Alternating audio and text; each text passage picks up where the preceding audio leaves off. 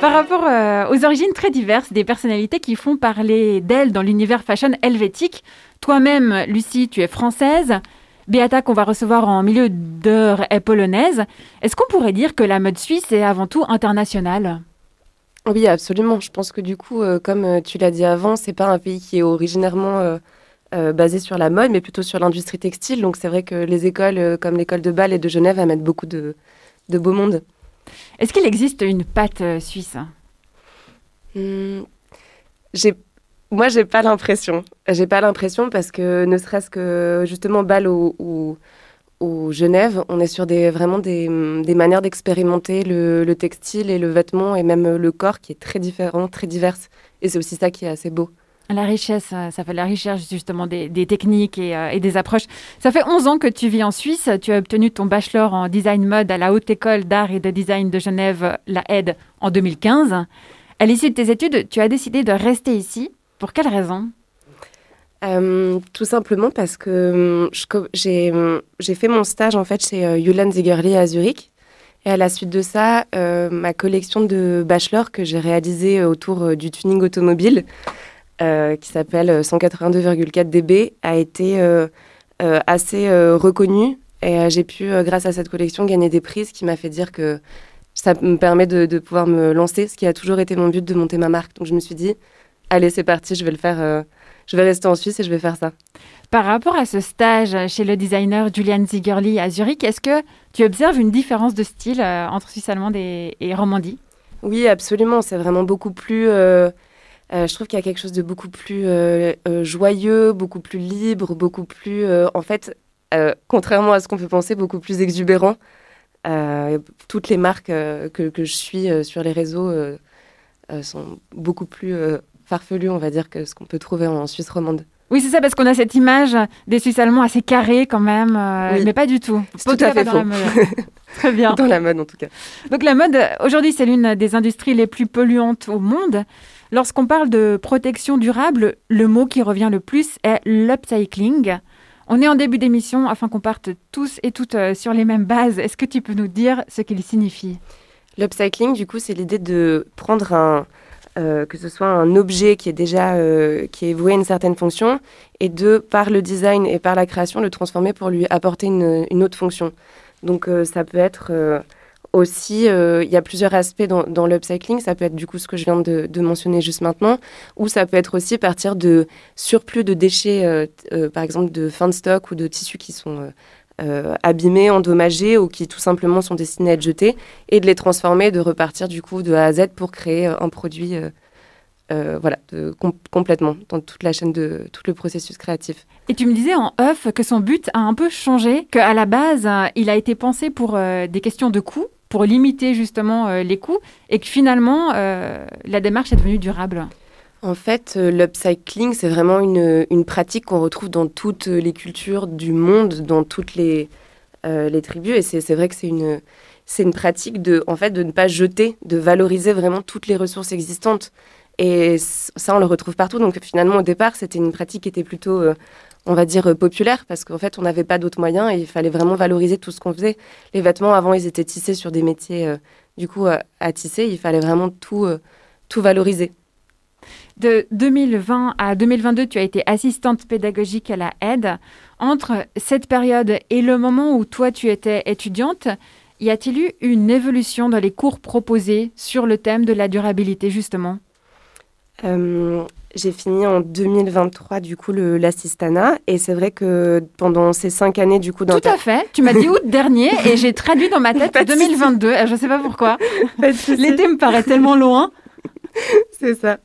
Euh, mais du coup, pendant ce laps de temps, moi, j'ai vu beaucoup de choses évoluer en termes de durabilité. L'école a mis beaucoup de choses en, place. Euh, il y a euh, Dini Van euh, qui est aussi une amie, Dini van Heuvel, qui est donne des cours de durabilité. C'est vraiment la spécialiste euh, là-dedans. Donc, elle donne des cours euh, au premier, au deuxième, en master, et elle accompagne les troisième années sur leur collection de, de bachelor, sur leur première collection, avant le diplôme. Donc, ça, c'est des choses qui, avant, n'existaient pas. donc, nous, on faisait, comme j'ai dit, comme tu l'as mentionné aussi avant, on faisait ça pour des questions de coût, parce que c'est des études qui sont assez onéreuses. Donc, c'est vrai de, prendre des choses qu'on trouve, qu'on chine, ça, c'était déjà dans notre, dans la plus, pas mal d'entre nous à l'époque avaient ce raisonnement-là. mais là, c'est vraiment inscrit dans, dans, le processus créatif à la aide et je trouve ça hyper important. L'été dernier, tu as suivi une formation sur euh, la mode durable en Grèce. Elle était proposée par Fashion Revolution. Est-ce que tu peux nous parler de ce mouvement? Fashion euh, Revolution, c'est en fait une... Euh, c'est un mouvement, on va dire, parce que c'est tellement mondial maintenant, mais qui a été créé à la base par deux Anglaises, suite à, en fait, à l'effondrement du Rana Plaza, qui date déjà de 10 ans. Donc c'est une usine qui produisait pour la plupart des euh, multimarques et des. Maintenant, on parle de ultra fast fashion tellement on a dépassé le stade de, production euh, qui est vraiment euh, insensé. et du coup, cet immeuble en fait s'est effondré et a fait plus de 1200 morts. À la suite de ça, en fait, c'était le, le, souhait de ces créatrices qui ont donc créé la Fashion Revolution en Angleterre, c'était de dire en fait on peut plus continuer comme ça, à ce que ce soit complètement opaque, que les gens achètent des vêtements de manière complètement euh, sous prétexte que voilà, c'est ça, ça leur fait appartenir à un statut social ou juste que ça les rassure. Et du coup, c'était l'idée de, en fait, chaque, euh, chaque pays peut s'organiser. En fait, a moi, je suis partie justement avec la Fashion Revolution Greece. Euh, il y a des Fashion Revolution, des antennes, ce qu'ils appellent, dans, chaque pays. Et c'est l'idée qu'en fait, les personnes qui travaillent de manière durable, éthique, et qui croient aux valeurs durables de la mode, et aussi qui protègent les, euh, les travailleurs euh, sociaux, enfin voilà, de, qui se rassemblent et de faire des événements, euh, de visibiliser en fait les gens qui sont invisibilisés normalement et qui sont surtout maltraités. Si tu devais retenir un point de cet été, ce serait lequel? Un tips? Il y a eu tellement de choses, c'était une expérience tellement riche. Moi, j'ai les rencontres, on était des. Il se trouve qu'on n'était que des femmes, surprise. Mais c'était vraiment on était euh, des femmes qui venaient du monde entier et la richesse et de voir qu'on se rejoint sur ces valeurs-là, c'était euh, c'était extraordinaire. C'était euh, vraiment le, partage et les rencontres, je dirais. Lancer son label tient autant du ressort des affaires que celui de la création. Pourtant, aucun cours de business n'était au programme de la aide, en tout cas pas à ton époque. Pour pallier ce manque, tu as intégré le Pulse Incubateur HESSO. Qu'est-ce que c'est? C'est euh, donc c'est l'incubateur des HESSO de Genève. Donc c'est-à-dire que toute personne qui est diplômée des HESSO peut venir proposer en fait euh, un projet entrepreneurial. Donc ça peut être une idée ou un projet qui est déjà plus ou moins abouti. Et euh, du coup, on, est soutenu. Donc, c'est pas un soutien qui va être financier, mais c'est avec un, soutien de, de coaching, d'accompagnement dans son projet sur 6 à 12 mois. Et tu parlais des prix que tu as reçus euh, tout à l'heure. Donc euh, en 2015, euh, le prix Bachelor Bon Génie. Pour la collection la plus prometteuse, en 2016, le Swiss Design Award Textile et Mode. Quelle porte ces récompenses t'ont-elles ouvertes? Ça m'a vraiment donné, la, porte que ça m'a ouverte, c'est vraiment me donner aussi beaucoup confiance, en, moi et puis de me, en fait, de, de valoriser mon, mon travail. C'était vraiment ça a été vraiment un, élément déclencheur pour moi. Euh, ce que ça m'a ouvert comme porte. Euh, une sorte de légitimité. oui, c'est plus une légitimité parce qu'en fait, le les Swiss Design Awards, c'est valoriser, en fait, c'est, c'est euh, justement décerner un prix à quelqu'un qui, enfin, dont le travail est, est, est, prometteur ou est, voilà, est, distingué en tout cas et de, en fait, euh, c'est, on est quand même dans un prix en Suisse, c'est-à-dire que, voilà, moi, il y avait Alain Berset qui est venu me remercier, euh, qui est venu me, me dire bravo, félicitations, mais il n'y a pas de, des tonnes de, journalistes, il y a pas, c'est très simple comme événement, et c'est aussi ça que j'aime, c'était en toute simplicité, et c'est vraiment une reconnaissance pour, son pour mon travail. Donc, mhm. euh, ta dernière collection sortie se nomme Rond-Point Fleuri. Pleine de couleurs vives, elle nous invite à nous rabibocher avec nos quotidiens urbains. Est-ce que tu peux nous la décrire et nous dire comment t'es venue cette idée? Alors, c'est euh, deux amies à moi qui sont Manon Thomas Pavlovski, qui est euh, scénographe, et, Laurie Chariton, qui est illustratrice, du coup, toutes les deux basées à Genève. Elles ont fait une exposition à Quartier Général, du coup, qui est un centre d'art à La Chaux-de-Fonds. Et euh, dans cette exposition, il y avait quatre grandes œuvres textiles, donc quatre grands rideaux de 6 mètres par 4 qu'Elaurie avait illustrés. Euh, à la suite de ça, tout simplement, euh, elles avaient faute de place. Elles m'ont dit euh, on va, on veut pas jeter ça. C'est quand même notre travail artistique. Est-ce que ça t'intéresse? Évidemment que ça m'intéresse. J'adore leur travail à toutes les deux. Et on a commencé en fait notre collaboration comme ça. Donc moi, dans ce souci en fait de, de valoriser, sachant que c'était des pièces d'art, j'ai vraiment travaillé sur ce système-là. Beata en a parlé un petit peu, mais sur cette notion de patron zéro déchet, donc de valoriser vraiment l'entièreté des textiles que j'ai à disposition. Et voilà, j'ai commencé à créer la collection comme ça. C'est euh, on a, la collection a vraiment fonctionné euh, comme un cadavre exquis, c'est-à-dire que moi-même, j'avais pas vu l'exposition. En fait, c'est une exposition que Manon a faite, où elle a fait des installations. Elle a invité Laurie à participer pour faire les illustrations. J'ai pas, moi, j'ai pas vu l'exposition, j'ai récupéré les textiles. Et donc, du coup, c'est que des choses euh, en voyant des images, dans des discussions de ce qui m'inspirait. Et donc, euh, c'était déjà une, exposition qui était inspirée d'une déambulation à la chaux de fond et une réflexion justement sur euh, la nature qui peut être du coup urbaine, donc contrôlée. et du coup, j'ai eu cette envie de, en fait, à travers aussi lundi piscine, c'est l'idée. moi, je suis très inspirée par le, les vêtements workwear donc tous les vêtements de travail, parce qu'en fait, ça me permet euh, de gommer les genres et d'avoir de, d'avoir plus de liberté, de me permettre de me dire euh, d'être plus inclusif. C'est ça, tes, tes, vêtements sont euh, unisexes. Oui. Et en plus d'être confortables, ils sont très pratiques. C'est-à-dire que les habits s'adaptent aux différentes morphologies et aux fluctuations de poids. Comment concrètement tu rends cela possible? C'est ce que j'ai essayé de faire, du coup, vraiment à mon échelle, avec des, des types. C'était aussi l'idée, euh, parce qu'en fait, je, je, je, devais rentrer euh, ce, ce, design, ce, mes patrons, dans des mesures qui étaient, très, euh, qui étaient dictées, en tout cas, par les, les rideaux. et je me suis dit, ben, alors, ça fait vraiment du sens de travailler sur ces patrons zéro déchet et d'un design qui est adaptable. Donc, ça veut dire que j'ai que une, un modèle de veste, un modèle de pantalon. Et par exemple, si je prends l'exemple du, pantalon, à la ceinture, il y a un système de pression. Donc, c'est assez simple. Hein où du coup le pli qui est euh, mis euh, sur qu'on voit sur le devant du pantalon se déplace. Donc c'est vraiment cette idée de que ça nous accompagne euh, justement si on prend, si on perd du poids, mais si aussi on veut si on tombe enceinte, voilà, si, on veut prêter, si on veut prêter son vêtement. Et pour moi, la durabilité, c'est pas qu'une question de, de matériaux et de, de, de sourcing, c'est aussi une question de qui doit être intégrée dans le design. Comme a dit aussi Beata, pour être plus durable, un produit, il faut qu'il puisse s'adapter aussi à notre notre utilité de tous les jours. Et alors, ta dernière collection a été produite 100% à Genève, ce qui est rarissime. Normalement, les stylistes délèguent cette partie euh, souvent à l'étranger. Là, vous étiez trois pour tout réaliser. Tu n'as pas trouvé d'atelier de production ni d'autres solutions. Comment ça se fait? C'est toujours euh, la difficulté, c'est-à-dire que moi je veux pas lâcher mes valeurs qui sont euh, voilà, qui sont euh, durables, qui sont locales. Et c'est toujours je je trouve pas actuellement d'atelier de confection tout simplement parce que l'industrie de la mode marche sur un modèle où on arrive, on produit, on, découpe les, rouleaux de tissu qui sont neufs et on produit en série. moi, j'ai une démarche qui est tout autre, donc c'est-à-dire qui est plutôt en lien avec l'artisanat et plutôt, je ne dépends pas de saisonnalité, c'est vraiment bah, par exemple, là, mes amis qui sont venus à moi avec, euh, avec euh, ces œuvres textiles, mais sinon, dans les autres pièces que je peux fabriquer, c'est euh, des, tissus que je sélectionne parce que j'ai un coup de cœur. Mhm. Donc, en fait, je peux pas me, trouver à, l'heure d'aujourd'hui un atelier qui accepte de démonter, de passer 5 heures pour démonter un rideau, puis ensuite 3 heures pour le couper, puis ensuite je ne sais pas combien d'heures pour le coudre.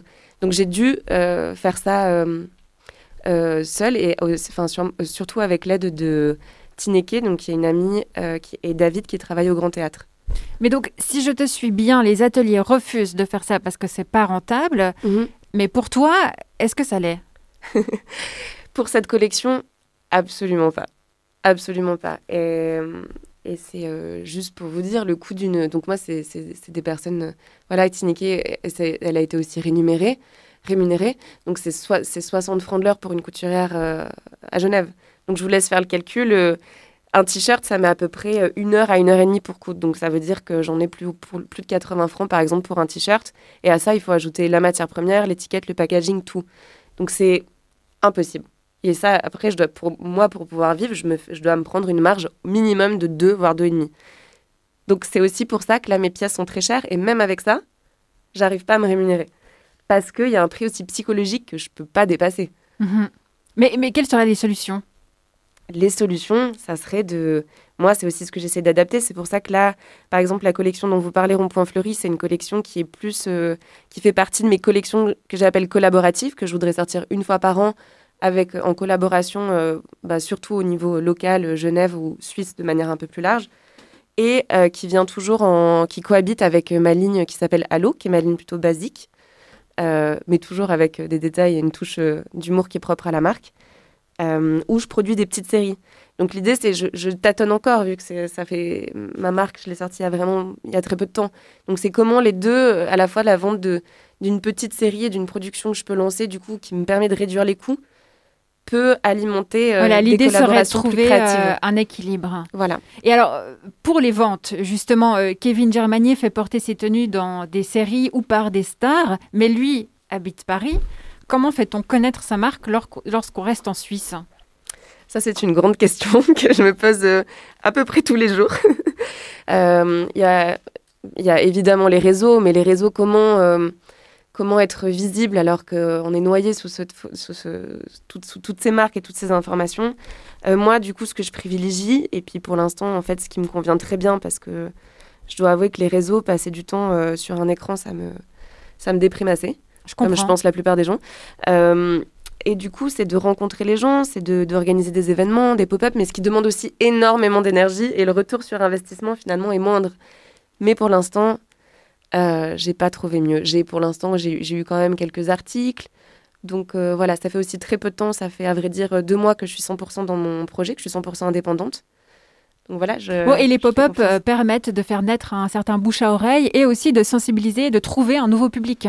Oui, exactement. C'est-à-dire que le marché suisse est très euh, familial. Les, les personnes, enfin, les clients clientes sont pas, sont, vont, dire, sont assez frileux, frileuses à l'idée de, de, nouvelles marques, euh, sont plutôt tournées, euh, pas ce qui est ma clientèle, mais en général, sont plutôt tournées vers des marques de luxe. Donc voilà, c'est aussi comment je, m'insère et comment j'arrive à trouver des personnes qui me soutiennent et qui sont touchées par par ma démarche. C'est ça, parce que tu me parlais justement de la contradiction. À Genève, les gens ont de l'argent, mais ne sont pas intéressés par les euh, jeunes créatrices. Ils préfèrent euh, mettre de l'argent dans les grandes marques. Euh, donc, c'est comment arriver à les toucher, à, aller chercher ce public-là.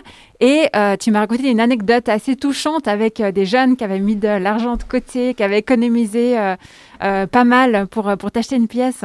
Oui, ça c'est vraiment ça. J'ai pas mal d'anecdotes en fait comme ça qui sont, qui sont super touchantes et qui me disent quand je, quand je doute et je me dis mais est-ce que ça fait du sens ce que je fais, est-ce que je dois continuer? Et, et en fait euh, c'est des, euh, des, jeunes qui, avaient vraiment économisé, se sont mis à plusieurs pour acheter une pièce. Et vraiment, ça m'a ça m'a énormément touchée. Il y a aussi une anecdote où j'ai fait un pop-up euh, du coup à la Guidoline à Genève, où une personne que je connaissais pas m'a dit mais en fait est-ce que elle m'a acheté une veste, elle m'a dit est-ce que je peux vous faire un câlin parce que ça me rend tellement heureuse vos pièces, il y a tellement de couleurs et en fait ça me rend heureuse. Et en fait c'est pour ça que je fais des vêtements. Et là je me dis mais en fait c'est pour ça que je, je, je, continue à faire ce que je fais et que lundi piscine, c'est l'idée d'avoir euh, une, une, une, fonctionnalité qui est plutôt émotionnelle et qui en fait aide à vaincre aussi euh, toutes les, les, mauvaises nouvelles et tout le, le, climat ambiant qui est, qui est plus que grisant. Euh, donc voilà, moi je lutte avec la couleur. On y croit. Pour cette fin d'émission, Beata Majinska nous propose une citation du designer Victor Papanek, décédé en 1998. Ce que nous jetons nous ne parvenons pas à valoriser. Lorsque nous concevons et planifions des objets destinés à être jetés, nous faisons preuve d'un soin insuffisant dans la conception, en ne tenant pas compte de facteurs de sécurité ou en ne réfléchissant pas à l'aliénation de travailleurs, utilisateurs vis-à-vis à ces choses éphémères. Voilà, donc c'est un peu ce dont on a parlé euh, durant l'heure. Euh, un des problèmes, donc la mode est construite sur l'idée de l'éternel recommencement. On se lasse de tout très vite. Euh, des solutions pour que cela change? Tu me parlais du vestiaire social, mais ça c'est un autre, point encore. ça c'est un autre point. pour, que ça, pour que ça change, et il faut partir dans la décroissance. Il faut partir dans la décroissance. Ben, en premier lieu, c'est déjà euh, ce dont a parlé Beata, mais l'idée, ça serait évidemment de consommer pour l'instant en seconde main, et mhm. puis après de consommer de ce qui est plus euh, durable et d'économiser justement pour acheter une pièce qui fait vraiment du sens et qu'on va vraiment avoir envie de porter et qui va durer. En 15 euh, secondes, est-ce que tu peux nous dire qu'est-ce que c'est le vestiaire social? Euh, le Vestiaire Social, du coup, c'est une association euh, genevoise qui a été créée par Caritas, le CSP et la Croix-Rouge, qui a pour but en fait de donner euh, gratuitement à l'aide de bons de bons que, les personnes que qui sont donnés par les assistantes assistants sociales pour des personnes qui sont dans une énorme précarité. Donc c'est permettre en fait d'avoir une, une, certaine décence qui est donnée grâce aux vêtements. Donc ça renvoie au fait que le vêtement n'est pas du tout futile.